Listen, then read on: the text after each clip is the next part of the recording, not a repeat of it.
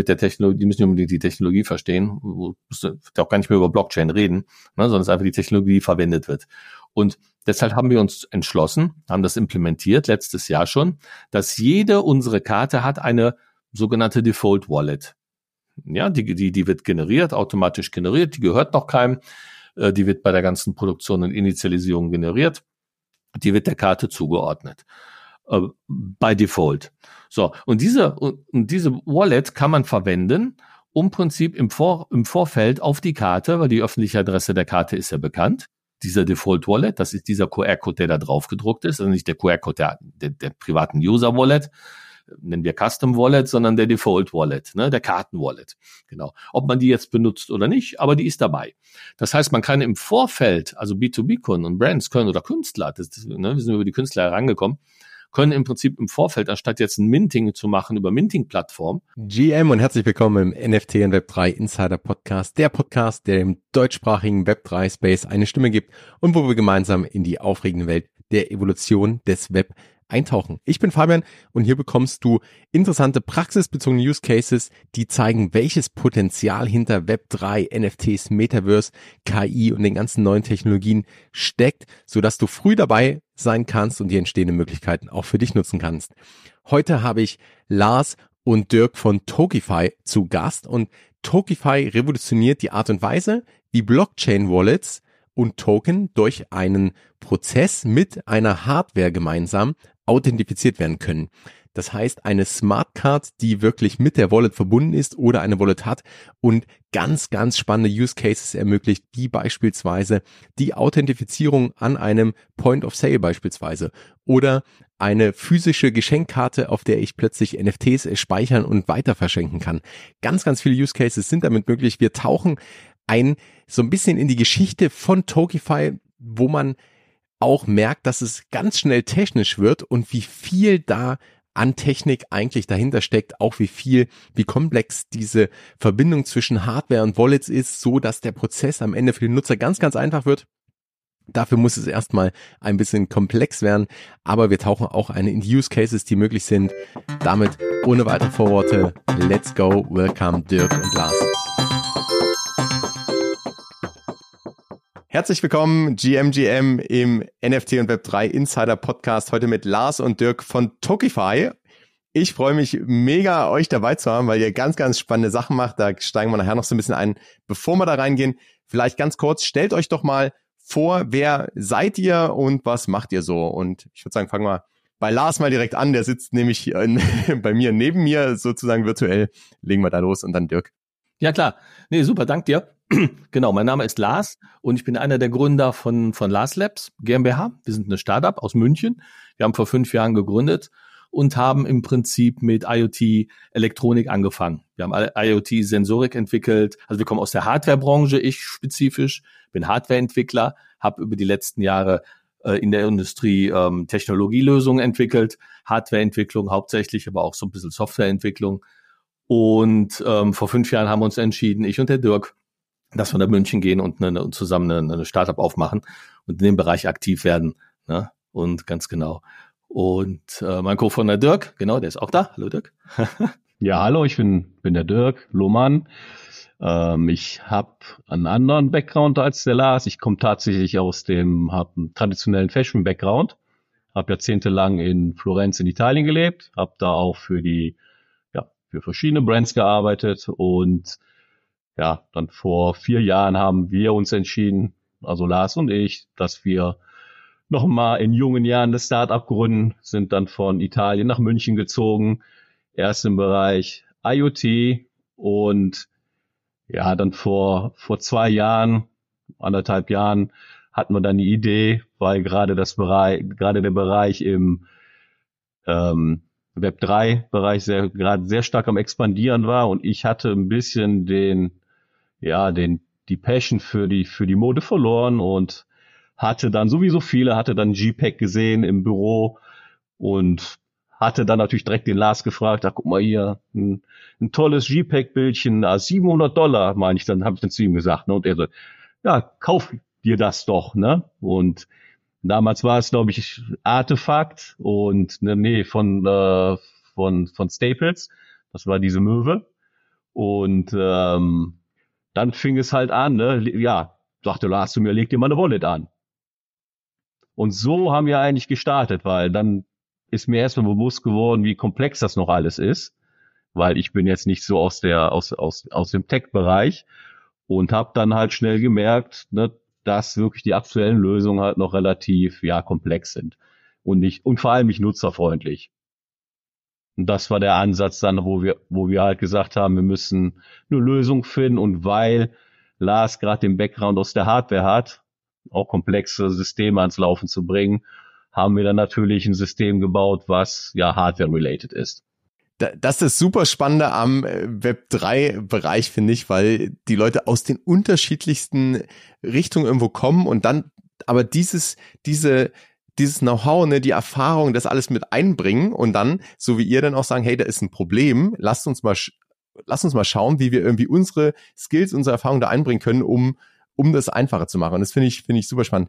Jetzt Last, äh, der Dirk hat gerade so gesagt, ja, du hast zu ihm gemeint, hey, leg dir meine Wallet an. Hattest du schon eine Wallet? War das, also warst du schon länger in dem, in dem Bereich aktiv und, und da schon voll drin oder war das auch so die Zeit, wo, wo du reingekommen bist? Ähm, nein, ich habe schon sehr früh angefangen mit Blockchain. Also ich hatte, glaube ich, ähm, sag ich mal, von der ganzen Technologie-Seite her, von der Software her, Peer-to-Peer-Technologie im Prinzip, damals, wo die ersten Bitcoins rauskamen, und das White Paper von Bitcoin habe ich natürlich auch das schon studiert, angefangen zu lesen. Und ich hatte damals echt, ich hatte 100 Bitcoins mir damals gekauft, mit experimentiert über, über, über, über so ein Exchange, was vorne und hinten super kompliziert war. Dann äh, habe ich mir komplett die eigene, eigene, eigene Bitcoin-Blockchain auf meinem Computer damals äh, angelegt, gemacht und getan, was klemmte von vorne und hinten. Und dann eine Woche später, ich weiß jetzt nicht mehr, wie teuer die waren, aber es waren damals wirklich wenig, ne, ich glaube 1500 Euro oder so habe ich ausgegeben für die 100. Und dann eine Woche später sind die alle massiv eingebrochen. Dann habe ich 99 wieder verkauft konnte die auch wieder verkaufen.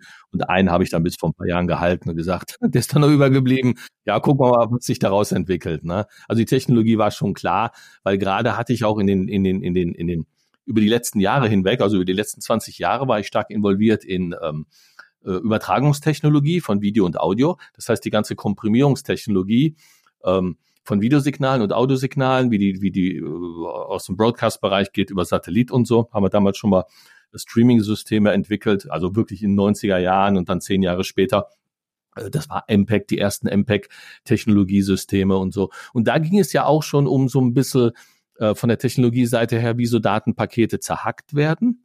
Ja, also äh, ne, du hast ja einen Datensatz, das kann ein Bild sein, das kann ein Video sein, aber die werden dann zerhackt und werden dann mit Zeitstempeln versehen und werden dann unter zu unterschiedlichen Zeiten an unterschiedliche Orte geschickt. Ja, Peer-to-Peer-mäßig eben. Ne? Und zwischendurch gehen ein paar verloren, die können dann wieder, wieder zusammengebastelt werden. Und am Ende, irgendwo werden die ganzen Datenpakete dann wieder zusammengesetzt und anhand von dem kleinen Zeitstempel kriegt man eben temporal die, die, die, äh, die, die Zeitreihenfolge wieder hin. Und so funktioniert ja mehr oder weniger ganze Peer-to-Peer-Technologie, was mich dann interessiert hatte. Und 2015 hatte ich zum ersten Mal die Idee, eine Hardware-Wallet zu bauen. Äh, ne? Weil das damals habe ich so ein bisschen gesehen mit Hardware-Wallet und Hardware interessiert mich. Und dann habe ich angefangen. Das war damals ein Projekt, das war ein, äh, das war ein anderes Projekt, das war aber auch schon ein, ein Hochsicherheitsprozessor, den ich da verwendet hatte und ein Secure-Element.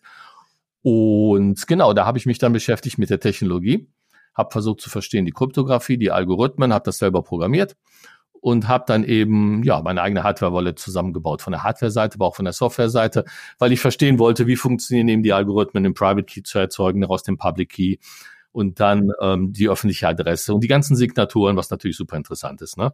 Weil gerade KPI-mäßig, PKI-mäßig aus dem Sicherheitsbereich von der Industrie hatte ich auch schon einige Projekte umgesetzt, aber dann, ne, Blockchain war ein bisschen anders, die Kurven waren ein bisschen anders und so. Die Kryptographie war ein bisschen anders, die Hash-Algorithmen. Nee, das hat mich schon sehr interessiert. Und dann habe ich von 2015 bis 2000, ja, ungefähr 2018 sind wir dann nach München gegangen. Ja, doch schon in den Jahren ein bisschen experimentiert. Ne? Also mit relativ wenig Budget, weil das meiste Budget bei mir oder wenn irgendwo Liquidität großartig über ist, wird immer alles investiert in irgendwelche Ideen, irgendwelche Startup-Projekte oder Equipment oder so. Ne, da ist immer, weil es auch Hobby ist, Leidenschaft für mich. Ne? Ich baue Hardware, seitdem ich sieben bin. Habe ich meinen ersten Lötkolben geschenkt bekommen von meinen Eltern, Philips Elektronikbaukasten, so kleinen Herr Transistor und Frau Diode.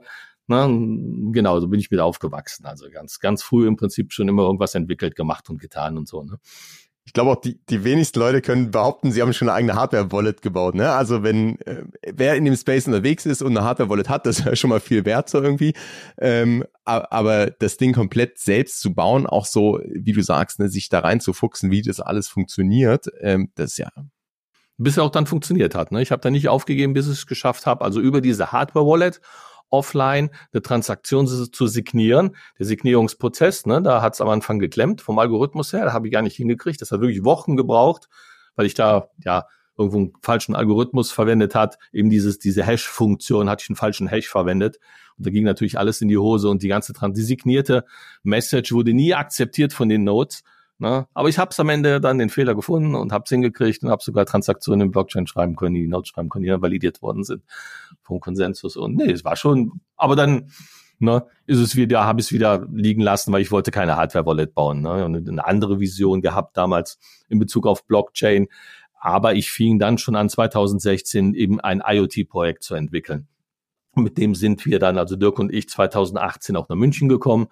Es war so ähnlich ja, so ähnlich. Es war im Prinzip wieder AirTag, aber ohne, ohne Smartphone. Ne? Das heißt, die Technologie, die im Apple AirTag verwendet wird, Ultra Wideband hatten wir damals für IoT-Elektronik verwendet und hatten ein Sensorsystem gebaut, ohne Smartphone, ein kleiner Tag und eine Version mit einem Display und der kleine Tag, den konntest du anbringen an ja, an Tiere, an ältere Personen, an hilfsbedürftige Leute. Und wenn die dann aus einem bestimmten Bereich rausgehen, aus deinem Geofence-Bereich, das konntest du programmieren, ähm, gab es einen Alarm und auf dem Empfangsgerät, was zum Beispiel die Mutter bei sich trug, war ein Display, ein LCD-Display. Und wie ein Kompass haben wir einen Pfeil angezeigt.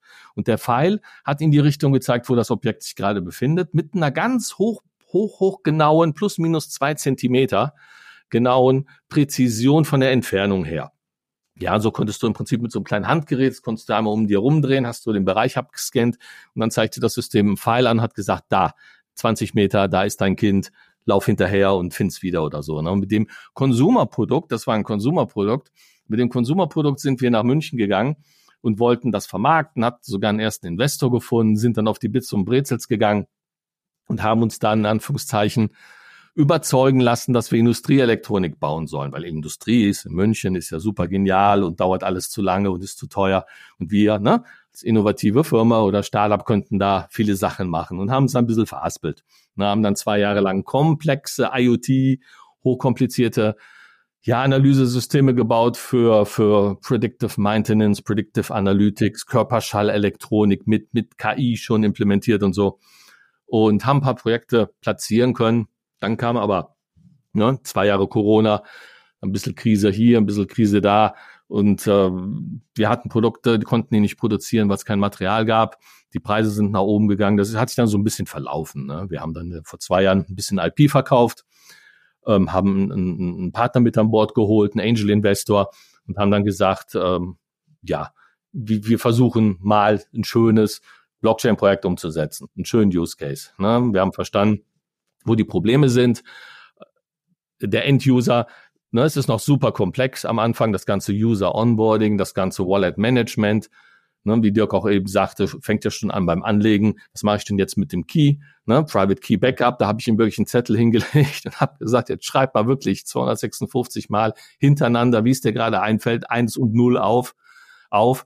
Und so erzeugst du im Prinzip einen Schlüssel und den, ähm, damit initialisierst du dann deine Wallet, ja, und den tust dann irgendwo in Tresor oder vergräbst den oder was ich was alles. Ne? Und so. Und da hast du verstanden, wie funktioniert das? Diese Zahlen, das gibt es einen Schlüssel, aus dem Schlüssel wird dann eine Adresse generiert, ja, wo ist die denn, wo ist die gespeichert und so weiter und so weiter. Ne? Aber das Interesse war eben da. Dirk musste sich ja damit beschäftigen, weil er ja NFTs kaufen wollte und handeln wollte. Ne? Und das hat er relativ schnell dann aber auch hingekriegt. Ne? Das gab aber dann manchmal noch abends, ja, und da liegt jetzt dein Private Key da auf dem Zettel vor dir, da am Computer. Willst du nicht mitnehmen? Vorsicht, ich handeln eigentlich nicht. Ich war immer, immer der Hodl-Typ. Weil für mich hatten die NFTs immer eine Bedeutung auch, ne, um die Communities zu unterstützen. Ich bin halt schon relativ früh in, gerade weil das halt meine Leidenschaft war, in die ganzen Digital Fashion Communities reinge, ja, reingegangen. Sag ich mal, ob das jetzt The Fabricant ist, DressX, äh, Brand New Vision zum Beispiel, die vor, sag ich mal, ein Jahr kannten die noch die wenigsten. Die sind auch gerade stark am am expandieren und sag ich mal, bei den ganzen Projekten war ich praktisch von, ja, von der Stunde Null an dabei, als die praktisch noch, ja, ein paar Leute waren. Das ist halt auch super toll zu sehen, wie sich der Space jetzt entwickelt hat, jetzt nicht nur im, im, im Modebereich, sondern generell. Aber das Problem, da braucht man auch, wenn du heute wieder in Discord gehst, hast du immer noch die gleichen komplexen Themen zum Thema Wallet. Das ist, hat, da hat sich nicht viel geändert.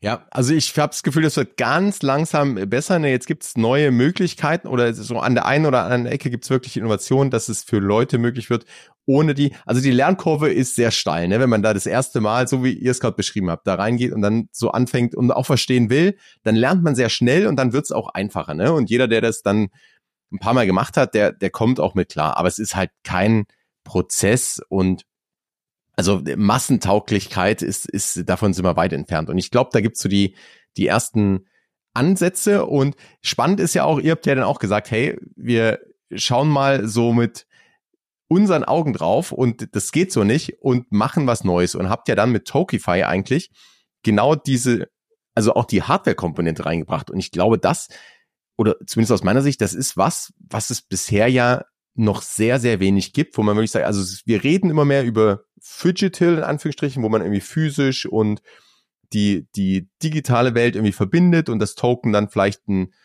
ein Asset äh, repräsentiert, was, was äh, physisch sozusagen ist. Aber ihr habt ja einen ganz anderen Ansatz gewählt, nämlich auch für diese Authentifizierung und die Wallet. Also äh, vielleicht da mal in euren Worten, was macht äh, Tokify? Was äh, oder was? Vielleicht war auch der Prozess dahin, wo ihr gesagt habt, hey, das könnte wirklich eine Lösung sein, ähm, wie wir das für Nutzer einfacher machen können. Ja, ja, klar, ne? Auf jeden Fall, das erste ist ja die, die, das, das Anlegen einer Wallet, ne? Jetzt fürs, fürs neue User-Onboarding. Du brauchst erst eine Wallet, musst die dir anlegen. Da gibt es natürlich verschiedene Möglichkeiten, je nachdem, was du natürlich mit der Wallet auch tun möchtest. Vom Sicherheitsaspekt her oder von den Assets, von dem Wert der Assets, die du mit deiner Wallet verwalten möchtest. Ne? Wenn es jetzt irgendwie um Proof of Attendance Tokens geht oder ein bisschen Token Gating, sage ich mal jetzt von einem ne, jetzt nicht von einem großen Projekt, auch von einem kleinen Projekt, irgendwelche einfachen, nicht so wertvollen Tokens, ist das ja alles kein Problem. Ne? Aber wenn du jetzt wirklich zum Beispiel ähm, ja wertvolle Tokens erstmal sammeln möchtest und verschiedene Wallet Wallets dir anlegen möchtest, ne, weil du auch, wie du gesagt, ne, ein Teil sagst dann, okay, fünf Jahre möchte ich nicht mehr an die Wallet ran, muss ein bisschen diversifizieren, muss aber trotzdem Token-Transfers anstoßen, muss trotzdem von, äh, weiß ich jetzt, Coinbase oder Binance, ne, musst du dir Fiat umwandeln in Kryptos, musst du Kryptos transferieren und so. Das ist ja schon alles ein bisschen der Prozess.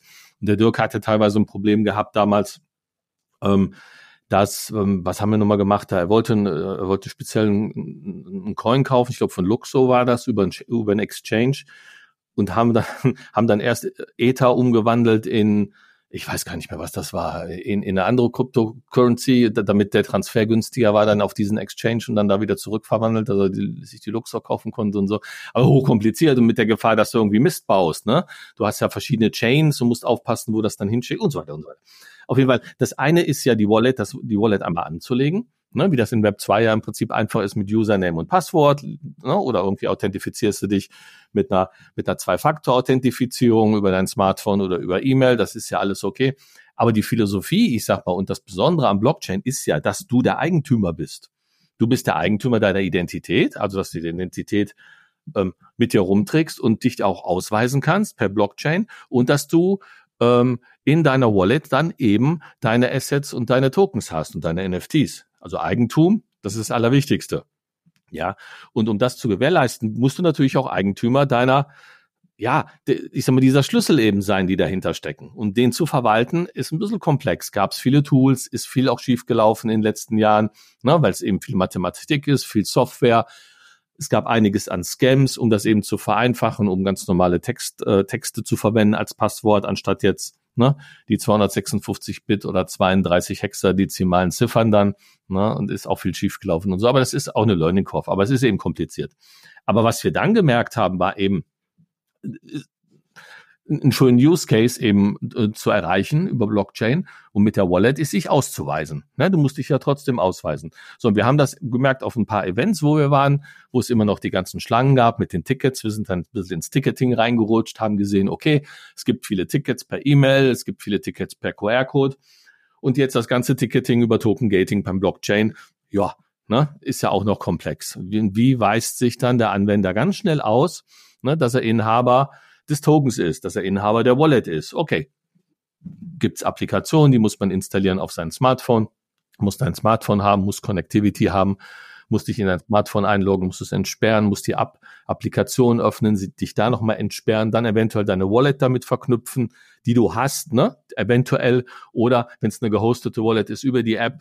Jeder hat wieder eine andere App entwickelt, jeder hat wieder eine andere Lösung angeboten. Das ganze System war untereinander nicht kompatibel, obwohl die Blockchain-Tokens ja untereinander kompatibel sind. Du hast die ACK-Standards, du hast die Chains ist ja top, ist ja super. Ne? Das heißt, ich kann einen Token jetzt erzeugen, der weltweit kompatibel ist auf einer speziellen Chain, auf einem speziellen Standard, den jeder validieren kann, verifizieren. Ich mit ja mit meiner Wallet kann ich einen Datensatz signieren, den Datensatz kannst du überprüfen anhand von meinem öffentlichen Schlüssel. Das ist ja super. Weißt, ich bin der Inhaber, guckst in meine Wallet nach und weißt, was für Tokens ich in meiner Wallet habe. Ne? Und um das alles eben einfacher, sicherer und schneller zu machen, haben wir eben dann diese Tokify-Lösung entwickelt, ne? weil wir eben nach einer Lösung gefunden haben, ähm, die nicht nur jetzt für den Anwender einfacher ist, um sich auszuweisen. Ne? Die Lösung, die, die Idee war, eine Lösung zu finden, dass der Blockchain-Anwender sich ausweisen kann, ohne direkten Zugang zu seiner Wallet zu benötigen. Ja, also ohne Smartphone, ohne zusätzliche Konnektivität, ohne, ohne irgendein zusätzliches Gerät. Ja. Und das ist ja gerade, also wie du es beschreibst, ne, für, für Ticketing oder für Lösungen auch Loyalty Cards oder so in Zukunft. Also die, die ganzen Use Cases, die immer so angepriesen werden, an dem Moment, wo ich an einem, an einem Point of Sale bin oder an einem, äh, in, in der physischen Welt unterwegs bin und das machen möchte, habe ich ein Problem, ne? Also das ist, äh, das ist ja heute so und, und es gibt Ansätze, wie du sagst, ne, aber auch dieses, ich auch nochmal hervorzuheben, vielleicht von dem, was du gerade gesagt hast, diese, diese Interoperabilität, die ich plötzlich habe, dass jeder das eigentlich, äh, dass ich damit so viel machen kann und auch überall machen kann, das ist ja ein Riesenmehrwert, den ich aber erstmal auf die Straße kriegen muss, wenn wir über beispielsweise physische Lösungen reden. Und genau, die Lösungen, die es gibt, sind, also auch die, die ich kenne, ne, sind sehr viel App-basiert oder man muss im Vorfeld vielleicht sich irgendwo, muss irgendwas äh, signen und bekommt dann irgendwas zugeschickt, was dann wieder ein klassisches Ticket ist. Ihr seid ja einen ganz anderen Weg gegangen. Also wie sieht, wie sieht euer Weg da aus? Genau, genau. Wir haben gesagt, also im Prinzip, ähm, logisch, wenn man sich jetzt 100% in Echtzeit authentifizieren will, wie das Web3-Login, wenn du das hast, ne, das ist ja das Web3-Login, du hast deine Wallet, öffnest deine Wallet, entsperrst die und signierst in Echtzeit irgendetwas. Ne, und über die Signatur kommst du dann, machst dann Web3-Login oder dann über, ne, wenn die Möglichkeit bestand, besteht, dass du dich authentifiziert hast, guckt man nach in deiner Wallet, sind Tokens drin und stößt irgendwas an. Ähm, aber du machst es ja bei jeglicher Applikation erneut. Ne? Du musst dich immer wieder neu signieren. Und haben gesagt, warum? Wir können ja im Prinzip für relativ einfache Verifizierungen eine, einmalige Signatur erstellen. Also wir haben ja keine Hardware-Wallet entwickelt, ne, um das nochmal klarzustellen. Unsere, unsere Lösung mit Tokify ist es keine Hardware-Wallet auf der Karte, was es auch gibt. Ne? Es gibt auch andere Firmen, die was entwickelt haben, wo eine Karte eine Hardware-Wallet ist. Wenn die aber weg ist, ist sie weg. Kannst du mal ein Backup machen, aber dann kannst ja wieder ein Backup machen von der Hardware-Wallet. Das heißt, du kriegst dann Key raus, was auch nicht so gut ist. Ne? Das ist immer so die Frage, wie du, da, wie du das mit dem Backup managst. Ne? Und äh, deswegen haben wir gesagt, nein, wir wollen ja eine einfache Lösung haben, aber eine hundertprozentig sichere Lösung. Das heißt, wir haben angefangen damals, also let, damals letztes Jahr im Prinzip, ja, damals vor zehn Jahren. Ja, es fühlt sich manchmal so an, denn ich. Ja, ja, so viel gemacht haben schon. Ne? Das heißt, im Sommer letztes Jahr habe ich noch eine Chipkarte selber gebaut. Ja, weil die Philosophie war, wie das technisch funktionieren sollte. Und es gab auf dem Markt nichts. Ne? Das heißt, man spricht zwar, wir haben zwar eine Technologie, eine Übertragungsfunktechnologie, jeder sagt NFC, ist ein NFC-Chip, ist aber eine NFC-Karte, aber da gibt's ja tausende von Variationen drunter. NFC ist im Prinzip nur die Übertragungstechnologie, die Funktechnologie, die es ermöglicht, Daten von der Karte zu einem Lesegerät zu übertragen. Das sagt aber nichts aus, wie jetzt die Karte in sich beschaffen ist. Ob es eine Speicherkarte ist, ob es eine, eine, eine kleine Computerkarte ist, weil es gibt eine Speicherkarte wie so ein USB-Stick, wo man nur was drauf speichern kann. Dann gibt es eine Computerkarte, die eigenständig rechnen kann, wie diese Hardware-Wallets. Ne, da sind kleine Computerchips drauf, die rechnen, machen und tun und äh, genau machen das, was eine Hardware-Wallet machen muss. Und dann gibt es natürlich tausende von Variationen auch vom Preis her und von der Sicherheit her. Wieder Karten, die haben unterschiedliche Algorithmen. Die einen verschlüsseln die Übertragung von dem Lesegerät zur Karte, andere nicht. Andere verschlüsseln die Datensätze, die in der Karte gespeichert werden, andere nicht. Und dann gibt es die unterschiedlichen Verschlüsselungsalgorithmen, ja, die von der Bittiefe anfangen, die heutzutage innerhalb von einer Stunde geknackt werden können, ja, durch mögliche Technologien und dann AES 256, die bis jetzt noch die als der sicherste, einer der sichersten gelten, überall verwendet werden, die wir auch verwenden. Ne? Also da muss man, da muss man differenzieren. Aber was wir eben machen wollten auf der Karte, jetzt ohne zu tief ins Technische zu gehen, wir wollten eine Signatur erstellen und eine Signatur überprüfen. Ja, dasselbe, was du machst über Web3 Login, bei dem Browser, loggst dich ein, signierst, okay. Ähm, die Signatur haben wir bei uns in der Karte im Prinzip auch mit drin. Ne? Das heißt, wir, wir, wir, du verbindest einmalig deine Wallet, deine existierende Wallet, die du hast, mit unserer Karte über einen einmaligen Initialisierungsprozess, wie du das auch bei Web3 machst, erzeugst diese Signatur und diese Signatur ähm, speichern wir im Prinzip in der Karte und in einem Smart Contract, sage ich jetzt mal so, Datensätze, die wir speichern. Hinterher überprüfen wir die Signatur, ob die korrekt ist und entscheiden so und sagen, du bist der Inhaber der Karte im Prinzip. Das heißt, wir wollten eine Karte entwickeln, die in der Lage ist, Signaturen zu überprüfen und auch Signaturen zu generieren, weil wir noch ein anderes, eine andere Idee hatten am Anfang. Das heißt, wir wollten in der Karte die Signaturen generieren, aber ohne, ohne jetzt eine Prozessorkarte zu machen, haben die selber gebaut hochkompliziert und, und ne, selber unter Mikroskop die Bauteile dann gesetzt bestückt und so. Und funktionierte auch im Prinzip. Na, es funktioniert auch im Prinzip, aber wir sind dann nächste, andere Schritte gegangen, haben das System dann ein bisschen modifiziert, weil bevor wir ja irgendwas Blockchain-relevantes authentifizieren, müssen wir unser System selber authentifizieren. Wir können ja nicht jede Karte akzeptieren. Das heißt, wir haben Zertifikate, Tokified-Zertifikate, die verschlüsselt sind, die validiert und verifiziert werden, bevor wir überhaupt im nächsten Layer dann äh, irgendetwas in Bezug auf Blockchain machen. Ne? Und das haben wir natürlich nicht alles allein entwickelt. Da haben wir dann mit Partnern zusammengearbeitet, mit Weltpartnern, die die Spezialisten sind in diesem ganzen Bereich, die uns unterstützt haben. Äh, alle in Europa, ne, ist komplett alles hier in Europa gefertigt, auch die ganze IP, die wir entwickelt haben, alles ist ne, in Deutschland, teils die Karten werden in Deutschland produziert und, und unser, unser Chip-Partner ist in der Schweiz, also es ist wirklich Ne, und alles Cybersecurity zertifiziert, höchste Sicherheitsstandard, Banksicherheitsstandards, also und Industriesicherheitsstandards. Das war für uns das Allerwichtigste. Und das war kompliziert, das war schwierig. Ne? Da merkt man, wie viel Herzblut und auch wie viel Expertenwissen da drin steckt, ne? Und, und äh, gerade so in den Nuancen, den Kleinigkeiten, die du erwähnt hast, ist ja sehr unglaublich. Sicherlich auch ein, ein Prozess, bis ihr mal dann da wart, wo, wo die Lösung so, so stand. Ähm, und jetzt dann sozusagen die Übersetzung, was kann ich damit machen? Also wo ist dann wirklich, wo, wo sind vielleicht die Anwendungsfälle, weil ich kann, ich kann mir eine ganze Menge vorstellen, wo sind vielleicht die Anwendungsfälle, die ihr am ehesten seht, wo ihr sagt, hey, das, äh, dafür haben wir es eigentlich gemacht oder da gehen wir gerade mit raus oder solche Kunden suchen wir vielleicht auch, ähm, die die äh, ABC damit machen wollen. Also was was sind aus eurer Sicht so die die Kernanwendungsfälle, wofür die Karte jetzt ähm, am besten geeignet ist. Weil es, im Grunde ist es ja Block, wir haben es vorhin kurz im Vorgespräch gesagt, Blockchain anfassbar, ne? Also oh, okay, aktuell genau, was wir implementiert haben, sind ähm, das unsere Lösung ist EVM-kompatibel. Wir haben drei Chains implementiert, können aber noch mehrere Chains implementieren. Also Ethereum äh, den Smart Chain und, und Polygon läuft gerade. Ähm, kann erweitert werden auch auf andere Chains, aber das ist nur Workload, ne, was wir jetzt noch nicht implementiert haben. Und was wir im Prinzip machen, nur wie eben erklärt, wir erzeugen eine Signatur und die Signatur wird gespeichert. So, und später überprüfen wir die Signatur. Das ist relativ einfach. Und ähm, ne, der Inhaber der Karte weist sich dadurch aus, dass er Inhaber der Wallet ist bis zum gewissen Punkt, weil, ne, ich sag mal jetzt von der, von, von der, von der sicherheitsrelevanten ähm, vom Ausweis her, also im Prinzip, wer, wer die Karte hat, kann sich mit der Karte ausweisen. Das heißt, auch wenn du die Karte jetzt, wenn es meine Karte wäre, die, die meiner, meinem Blockchain, meiner Wallet zugeordnet ist, und ich würde die Karte jetzt dem Dirk geben, könnte sich theoretisch der Dirk auch damit ausweisen mit meiner Wallet. Das heißt, wir müssen ein bisschen runterschrinken von der von der Sicherheit. Ne? Wir hatten am Anfang überlegt, auch Biometrics mit einzubinden. Wir haben einen Prototyp gebaut, sogar mit einem Fingerabdruck. War uns, haben wir gesagt, ist viel zu kompliziert. Wir wollen jetzt erstmal diese Use Cases verwenden, wo es wirklich eine günstige, schnellere und sichere Lösung sein soll. Ähm, wir haben eine Zwei-Faktor-Authentifizierung wie bei der Kreditkarte. Und bei der, bei der, bei der, bei der, bei der Bankkarte Chip und PIN haben wir auch implementiert. Das heißt, du kannst auch sagen, ich möchte zusätzlich noch eine PIN haben. Das heißt, bei der Validierung bist du nach einer PIN-Nummer gefragt. Ne? Und wenn du dir dann also die Karte verloren hast, du kannst generell, die Karte kannst du sperren, du kannst eine neue Karte deiner Wallet zuordnen, das geht alles, ist alles kein Problem.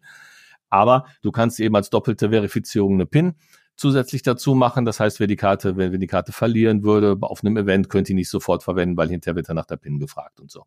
Ne? Aber du hast jetzt kein Foto drauf. Wir haben zwar die Karte ähm, relativ ähm, professionell herstellen lassen. Wir haben auch ein Hologramm integriert und haben auch ähm, genau mehrere Sicherheitsmerkmale implementiert, dass man die Karte nicht so schnell im Prinzip faken könnte und so.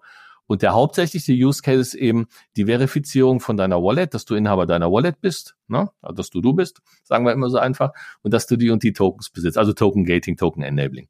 Ne? Um nochmal zurückzukommen auf, dem, auf das Beispiel mit dem Ticketing, mit dem Ticketing-Event, aber auch für, für Membership-Karten, für Loyalty-Karten, gerade jetzt, was eben super, super spannend ist, da kann der Dirk gleich Stunden drüber erzählen, weil er da richtig tief drin ist, was es da für tolle Möglichkeiten gibt von der, von der, von, von neuen User Experiences, vom Engagement mit, mit Kunden in verschiedenen Bereichen. Ja, das eben einfacher zu machen, ohne dass dein Handy hast. Du hast die Karte, piep, innerhalb von zwei Sekunden validieren wir mit der Technologie. Wir haben so ein Lesegerät entwickelt, das sich in Echtzeit über die, mit dem, über Internet mit den Notes verbindet und in Echtzeit nachguckt ne, in, in der Chain, was da gerade los ist, ob du die Tokens wirklich nur hast oder ob die schon verkauft hast oder, ne, und kannst auch tiefer reingehen, dann Token-ID und Parameter, die du konfigurieren kannst und so und kannst eben Token-Gating machen, Echtzeit-Token-Gating ganz einfach nur mit einer Chipkarte. Na, das war so ein bisschen unser Ziel. Also das wäre jetzt eine meiner Fragen gewesen, auch kann ich dann, also sehe ich auch Updates und das heißt, dadurch, dass ihr ja die die den Wallet Connect sozusagen abgebildet habt, ne, kann derjenige, der jetzt mit eurem Lesegerät, also ich brauche halt das Lesegerät dazu, ähm, weil klar, ich muss ja irgendwie den Gegenpart haben, aber dann kann ich in Echtzeit nachschauen, ah, okay, der hat jetzt nicht quasi gestern sich äh, irgendwie den äh, das NFT, was ihm Zugriff gewähren würde, geholt und äh, versucht jetzt heute damit reinzukommen, obwohl er es vor drei Stunden verkauft hat, sondern man sieht halt wirklich an diesem in an diesem Moment, in diesem Moment, an diesem Punkt sieht man, okay, äh, ja oder nein, ne? Also äh, sind, sind die Kriterien eingehalten oder nicht?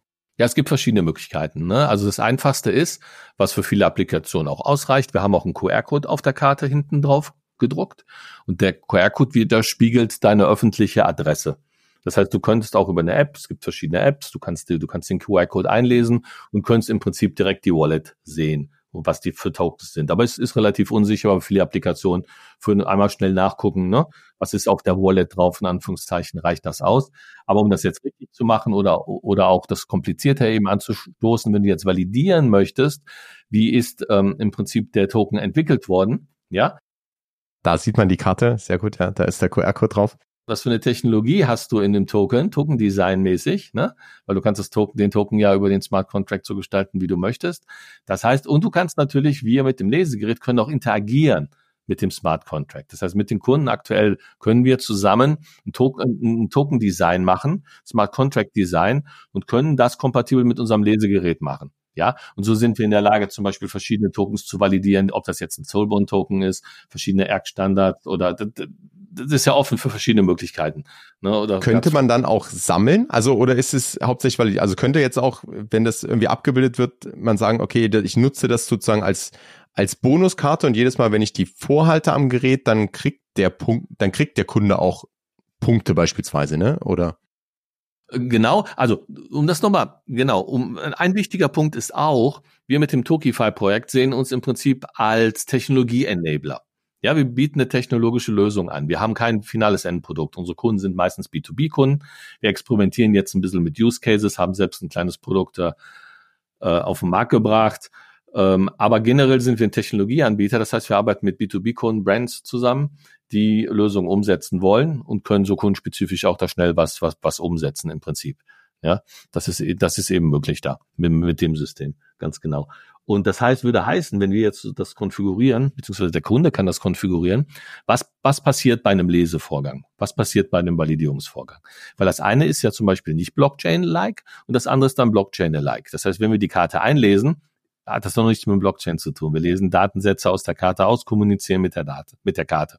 Dann überprüfen wir diese Datensätze, entschlüsseln die, dann kommunizieren wir mit dem Smart Contract und dann kommt ja irgendwas raus. Und dann haben wir die Möglichkeit zu entscheiden, was machen wir denn jetzt? Und da helfen wir natürlich über API-Schnittstellen, über Möglichkeiten mit anderen kundenspezifischen Smart Contracts zu kommunizieren, dann zum Beispiel automatischen Proof of Attendance Token zu erzeugen oder irgendwelche Kredite runterzunehmen oder, oder zuzufügen, ne? Für, für Zählmöglichkeiten, aber auch für Micropayments und so experimentieren wir gerade einen Use Case. Also da gibt es so viele Möglichkeiten, was machbar ist. Ne? Weil wir eben die Möglichkeit haben, mit der Technologie, weil wir die auch selber entwickelt haben, äh, sehr flexibel kundenspezifische Wünsche umzusetzen, sage ich mal. Ne?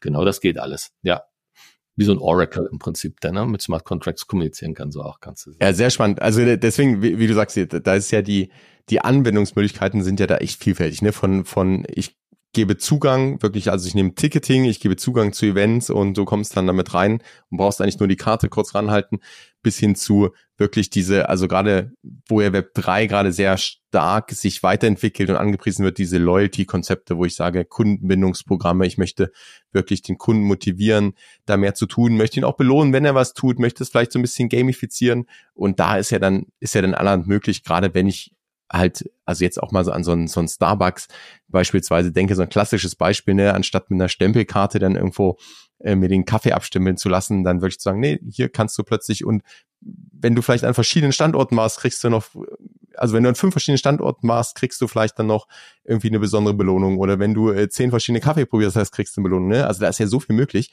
und genau das würde ja dann dann gehen auch am physischen Punkt, ne? Das ist natürlich super spannend.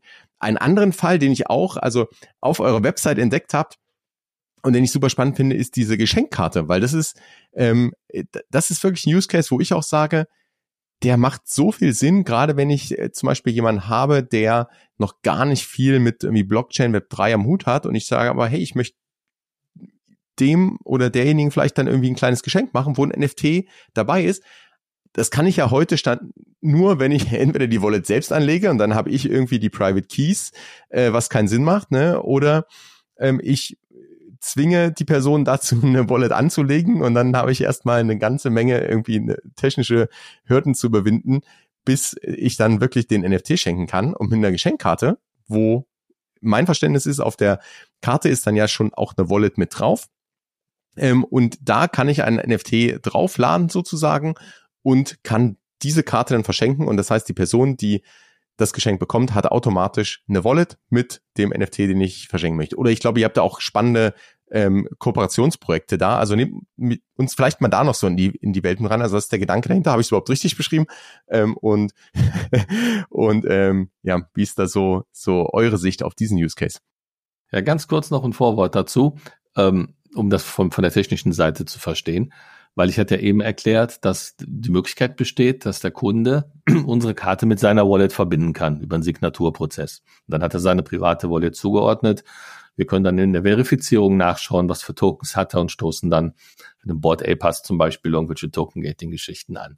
Aber ähm, im zweiten Schritt haben wir dann gemerkt, weil wir viel mit Künstlern zusammengearbeitet haben und mit Brandagenturen, für gerade nicht Blockchain-affin äh, Anwender, weil am Ende Blockchain ist ja nur eine Technologie, ist ja nur ein, ist ja nur ein Werkzeug, ähm, weil on top sind ja die Applikationen und Use Cases, die mit der Technologie, die müssen nicht unbedingt die Technologie verstehen, ja auch gar nicht mehr über Blockchain reden, ne, sondern es ist einfach die Technologie, die verwendet wird. Und deshalb haben wir uns entschlossen, haben das implementiert letztes Jahr schon, dass jede unsere Karte hat eine sogenannte Default Wallet. Ja, die, die, die wird generiert, automatisch generiert, die gehört noch keinem. Äh, die wird bei der ganzen Produktion und Initialisierung generiert. Die wird der Karte zugeordnet. Äh, by Default.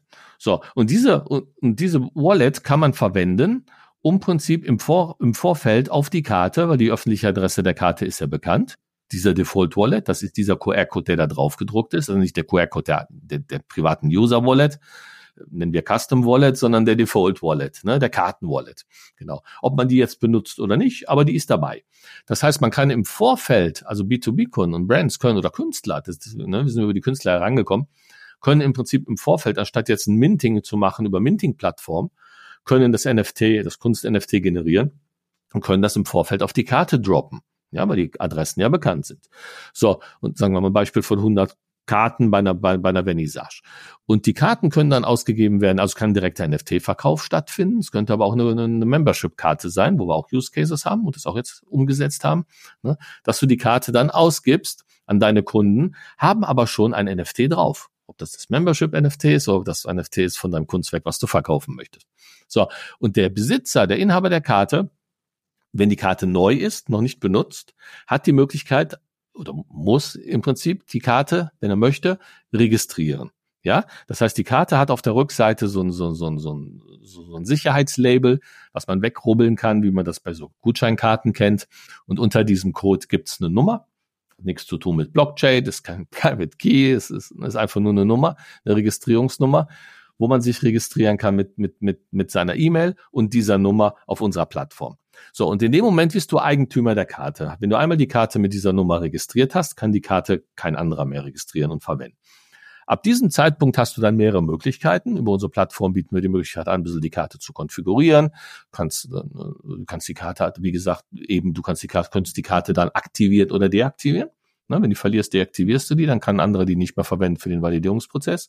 Und das Wichtigste ist jetzt diese Default Wallet, die dazu zu der Karte zugehört, die noch keinem gehört, die noch keinen Eigentümer hat, äh, die transferieren wir dann automatisch zur Non-Custodial Wallet. Du bist Eigentümer der Wallet, du claimst die.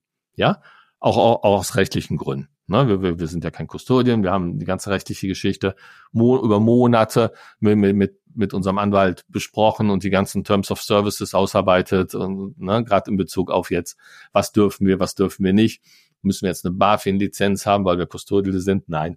Äh, machen wir nicht viel zu kompliziert, wollen wir auch gar nicht. Ne? Es, es gibt Partner, mit denen arbeiten wir auch teilweise zusammen, was man da machen kann. Aber wir transformieren diese Wallet in eine Non-Custodial Wallet. Sobald du die Karte erhältst, die registriert hast und die Wallet claimst, verlieren wir. Wir haben natürlich theoretisch noch Zugang, also Computersystem hat Zugang ähm, zu dieser Wallet, aber wir verlieren dann den kompletten Zugang zu der Wallet.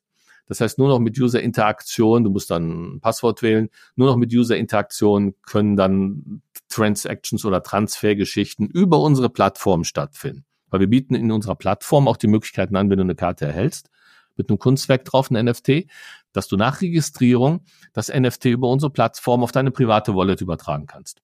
Ne? Ich sag mal, wenn dieser Werk, das ist ja nur so ein, so ein Übergangs, ähm, Möglichkeit, mit der Karte ein NFT zu transferieren, aber wenn du es dann ne, auf deine private Wallet haben möchtest, kannst du das tun. Plus, du hast sogar die Möglichkeit, den Private Key, den echten Private Key dieser, dieser Wallet zu exportieren. Ja, das heißt, für Leute, die das gerne möchten, für Blockchain-affine Leute, die sagen, ich will den Private Key haben, ich will den dann wieder importieren in Metamask oder eine andere Wallet, ne, kann und will die Karte gar nicht mehr benutzen, kannst du natürlich auch machen. Ja, also das ist auch alles möglich damit. Ne? Das heißt, ein NFT-Token-Transfer jetzt off-chain in real life über eine wunderschöne Karte, die natürlich auch brandspezifisch bedruckt werden kann. Weil das ist das Tolle an den Karten. Äh, du kannst die Karten bedrucken. Ne, du hast auf der Rückseite, wie der gerade zeigt, da hast du so unsere, Grund, unsere Grunddaten drauf mit, mit dem QR-Code, mit dem, mit dem Sicherheitslabel. Und die Vorderseite ist weiß. Und die wird dann eben bedruckt, je nach Brand, je nach Kunde, mit, mit, mit dem Artwork, was du gerne haben möchtest. Ne? Und in diesem Fall ähm, was wir dann gedacht haben, was du gerade angeschnitten hast, es wäre doch ein super Use Case, weil das ja auch Galerien ähm, verwenden oder ausprobieren möchten, ob man die Karte nicht auch als, als Geschenkkarte anbieten kann, als Use Case. Einfach wollten wir mal experimentieren. Haben wir, haben wir im Sommer überlegt, haben das ein bisschen zusammen, ein Konzept ausgearbeitet und haben das dann mal umgesetzt, weil du kannst diese Karte natürlich bestellen mit schönen Motiven, sage ich mal, wie so eine Geschenkkarte. Aber wenn du die Karte dann gekauft hast, kannst du die Karte natürlich verschenken. Ja, da dir die öffentliche Adresse bekannt ist, kannst du irgendein NFT auf die Karte droppen, was du gerade verschenken möchtest. Derjenige, der die Karte erhält, nachdem er die registriert hat, wird wieder Eigentümer der Karte, der Wallet und claimt sich wieder das NFT zurück. Ja, und so über diesen Prozess kannst du also auch Leute, die keine Wallet haben, die nichts mit Blockchain zu tun haben, könntest ein NFT schenken. Und das haben wir eben jetzt umgesetzt, die letzten Monate entwickelt ähm, haben zwei Künstler mit onboardet, die uns wunderschöne Motive designt haben und haben jetzt letzte Woche offiziell einen Shop gelauncht, wo man da jetzt vor Weihnachten diese Karten bestellen kann und verschenken kann und starten sind gerade mit dieser kleinen Marketing Marketing-Kampagne, um das ein bisschen zu promoten. Das ist super, super interessant. Ja. Ja, also finde ich, äh, finde ich auch persönlich einen super spannenden äh, Case, gerade für die Leute, die aus dem Web 3 kommen und vielleicht da ein paar Leute mitnehmen wollen oder einfach so äh, die Begeisterung teilen wollen, ja, oder ein schönes Geschenk machen wollen. Ähm, also da kann man mal vorbeischauen bei euch. Also super spannende Use Cases, weil es wirklich ja jetzt die Elemente verbindet und so das ganze Blockchain-Thema ein bisschen anfassbar macht und man merkt, wie viel Technik, also nicht nur Hardware, ne, äh, wo du sagst, ist ja, also die ist ja auch, die sieht ja auch richtig toll aus, die Karte und gerade mit dem, dass die bedruckt wird, mit den Künstlerkooperationen, aber wie viel da auch dahinter steckt an Gedanken, dass das eben sicher ist, dass äh, diese Funktionalität entsprechend da ist und dass man auch die verschiedenen Use Cases umsetzen kann. Das war eine ganze Bandbreite jetzt. Vielleicht äh, zum Ende noch, was erwartet uns in, in Zukunft für euch, äh, von euch? Also was habt ihr noch so, so vor? Wo geht die Reise hin? Könnt ihr da schon, schon was sagen? Oder geht es erstmal darum, wirklich jetzt, das Produkt ist, ist fertig und voll rauszugehen? Dann gerne auch einen Aufruf, wen ihr als, als Kunden oder vielleicht anziehen wollt, wo ihr sagt, hey, das ist, in dem Bereich wollen wir jetzt vorrangig mal, mal reingehen. Ähm, aber gerne auch so ein bisschen Alpha, was, was, äh, was habt ihr noch so vor? Was ist noch so geplant für, für das Jahr 2024? Ja, im Prinzip geplant ist viel, aber wir fokussieren jetzt erstmal auf das Hauptprodukt, was wir eben umgesetzt haben. Ne, wie gesagt, die NFT-Geschenkkarten ist, ist, ist, ist so ein kleines Experiment, auch um zu zeigen, dass es verschiedene Use Cases gibt im Blockchain. Man sucht immer Use Cases, die, die skalierbar sind, die tangible sind. Haben wir gesagt, wir helfen ein bisschen, setzen einen um ne, um das mal auszuprobieren, weil wir haben auch die Möglichkeit, du kannst auch dein eigenes Motiv hochladen, ne, du kannst so eine Karte kaufen als Custom-Karte und lädst dann das Motiv hoch, was du haben möchtest und verschenkst dein eigenes Motiv. Wir minden das auch als NFT, als Token und droppen es auf die Karte. Das heißt, du musst gar nichts machen, lädst dein Bildchen hoch in Anführungszeichen, was ein, ein schönes Bild sein kann, was eine Message sein kann, ein Foto, irgendwas Persönliches und schenkst da, verschenkst das dann und der, der Beschenkte bekommt auch ein NFT. Das haben wir auch alles implementiert.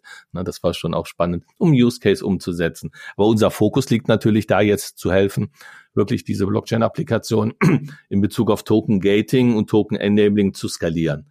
Und auch ähm, ist, also Lösungen können ja nur skaliert werden und richtig, ähm, richtig, äh, äh, na, in der, in der Anwendung richtig gut funktionieren, wenn, das, wenn die Technologie dahinter funktioniert. Das ist ja nicht nur Blockchain, sondern auch, was wir da uns ausgedacht haben.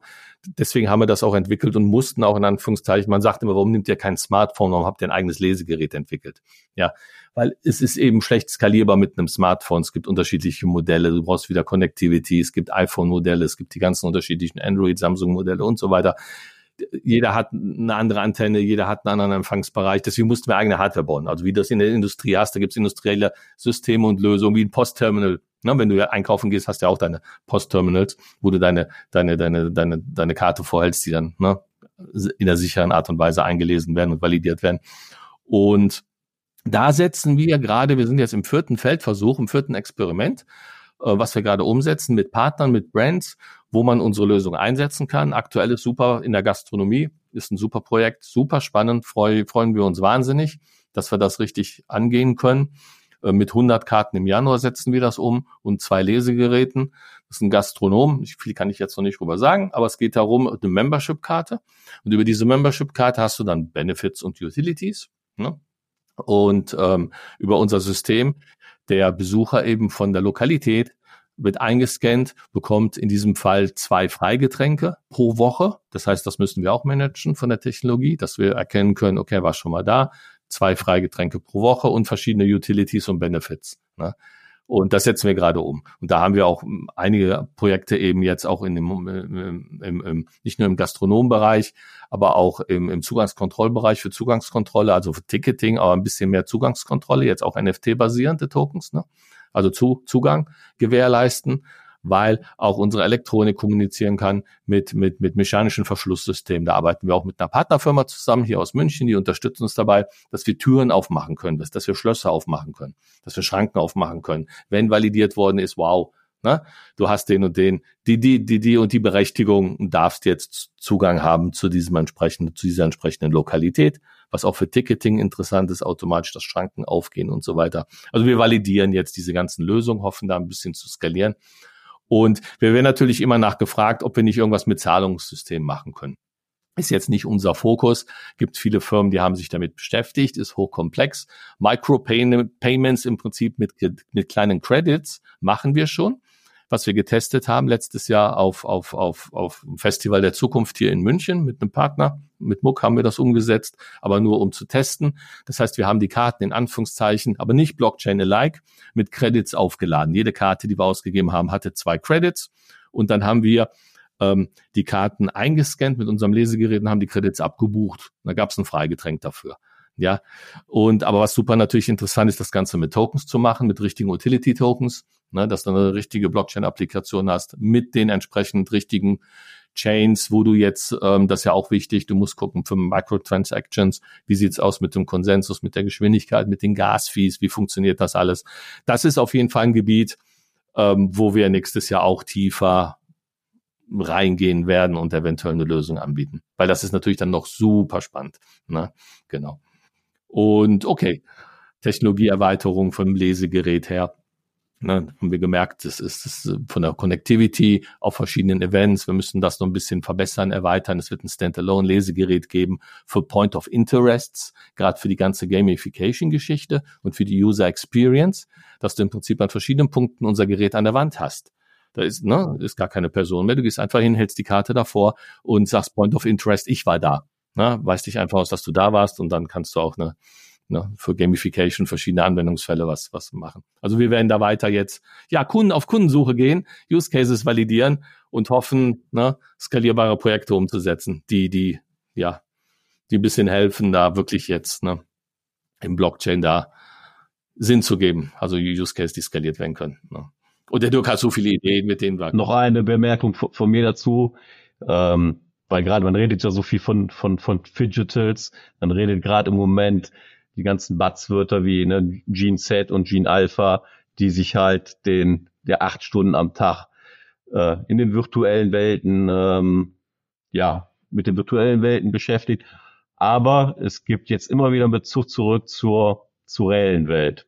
Und wir sind praktisch dieses Verbindungsstück zum in real life, ne, zu dieser Connector halt, der halt dieses fehlende Puzzlestück, was was halt auch wichtig ist weil virtuelle Welten sind wir alle dabei, aber selbst ne, diese Leute wollen, wenn sie einen bestimmten Token besitzen, wollen die sich natürlich auch mit ihrer Community in Real Life, in Real Life treffen, wollen sich austauschen, wollen natürlich auch die ganzen Benefits genießen, diese halt äh, bekommen, weil sie einen bestimmten Token besitzen. Ja, und das ist halt auch hochspannend, gerade auch im, ja, ob das jetzt in der Modeindustrie ist, aber auch auch wie der Lars gerade gesagt hat, im Gastro-Bereich. Ich sag mal, die, die, die, die Anwendungsfälle sind ja so vielfältig in dem Bereich. Für, für uns ist, denke ich, auch wichtig, wie der Lars eben gesagt hat, wie Starbucks das gemacht hat, dass man die Technologie eigentlich im Hintergrund lässt, nicht mehr da so viel drüber redet, sondern wirklich über die Use Cases redet, über, über Utility, was der Kunde davon hat, weil dem Kunden im Endeffekt, den, wenn man mal ehrlich ist, den juckt das ja nicht, ob das Web 2 oder Web 3 ist dem Kunden im Endeffekt, der, der will wirklich den, den Value haben. Und das ist halt wichtig, den zu, zu kommunizieren und da halt auch tolle, ja, tolle Lösungen anzubieten und natürlich auch mit Partnern da. Ja, das ist eigentlich das perfekte Schlusswort, weil ich glaube, da geht die Richtung auch hin, das einfach zu sagen, hey, das ist eine Technologie, die hat sehr viel Potenzial, die liegt aber darunter, weil es interessiert eigentlich keinen der Anwender, was genau jetzt äh, da, da genau passiert. Also es gibt immer welche, die wollen es verstehen und das ist auch gut so, ne? Und dann kann man da auch verschiedene, in verschiedene Richtungen gehen. Aber äh, der, ich sag mal, Otto Normalverbraucher, der möchte einfach, dass es funktioniert und dass irgendwie ein Mehrwert entsteht, der was Cooles äh, oder Spaß haben, ne? Irgendwie, also der Use Case, wie du sagst, muss, muss passen. Von daher, ähm, und ich glaube aber auch, dass diese Verbindung gerade zwischen eben diesem digitalen und dem physischen, da gibt's so viele Möglichkeiten und die werden, die werden, das wird auch immer wichtiger werden in dem äh, Moment, wo eben das digitale, virtuelle immer wichtiger wird und das ist ja am ganz stark sich weiterentwickeln, am wachsen und ich glaube da, äh, wie wir es auch heute im Gespräch gehört haben, habt ihr eine Bandbreite an an Möglichkeiten mit der Karte, die man einfach einbinden kann. Und von daher bin ich sehr gespannt, was für Use Cases ihr dann umsetzt in den nächsten Jahren. Wir packen natürlich alle Links äh, in die Show Notes direkt zu Tokify, direkt zum Shop. Das heißt, wer jetzt sagt, ey, ich möchte noch ein Geschenk, ähm, ich möchte eine Geschenkkarte, ich möchte es mal ausprobieren, der, der wird da fündig. Und ähm, ja, an der Stelle vielen, vielen Dank für die, für die Einblicke, für die Insights, für auch so die, die Geschichte dahinter und die Details, weil ich glaube, das ist echt äh, super interessant, da zu sehen, was da alles dahinter steckt, ne? Und damit es am Ende eben einfach ist. Also ähm, ja, ich freue mich schon, wenn ich selbst ausprobieren kann. Und ich bin mir sicher, wir hören uns im nächsten Jahr wieder mit, mit spannenden Use Case, die ihr, die ihr dann umgesetzt habt. Super, besten Dank. Danke dir, Fabian. Und noch was du sagst, was natürlich auch ganz wichtig ist für uns, es muss funktionieren. Ne, das von vornherein. Damit es skalierbar ist, muss es funktionieren und deswegen von der Technologie. Es gibt viele Ansätze, viele Lösungen, aber es muss wirklich funktionieren und das ist auch schwierig, ne, dass es skalierbar funktioniert, ohne dass es wieder neue Probleme gibt über die neue Technologie, die du entwickelt hast. Und genau, wir sind dran, wir tun unser Bestes. Dank dir. Viel Erfolg, bis zum nächsten Mal. Peace and out. Mach's gut. Tschüss. Danke, Fabian. Noch ein kurzes Schlusswort in eigener Sache. Wenn du im Bereich Web 3 und Metaverse auf dem Laufenden bleiben möchtest, dann abonniere den Web 3 Plus N Newsletter, denn dort bekommst du drei Tipps, Anregungen oder Gedanken von mir und das N, die News der Woche, also einfach in Bullet Points ganz knapp und knackig zusammengefasst, alles was gerade passiert. Du bekommst einen Einblick hinter die Kulissen und hast so aktuelle Entwicklungen des Web 3 immer im Blick das Ganze direkt in deine Inbox, ohne 24-7 auf Twitter oder Discord aktiv sein zu müssen und damit in weniger als fünf Minuten pro Woche. Der Web3 plus N Newsletter, den Link findest du in den Show Notes. Und ja, wenn dir diese Folge gefallen hat, abonniere den Podcast, teile die Folge gerne mit Freunden oder auf Social Media und hinterlass eine Bewertung. Ich stecke sehr, sehr viel Energie und Herzblut in den Podcast und damit würdest du meinen Gästen und mir unglaublich weiterhelfen. Danke dafür. Bis zum nächsten Mal. Peace and out.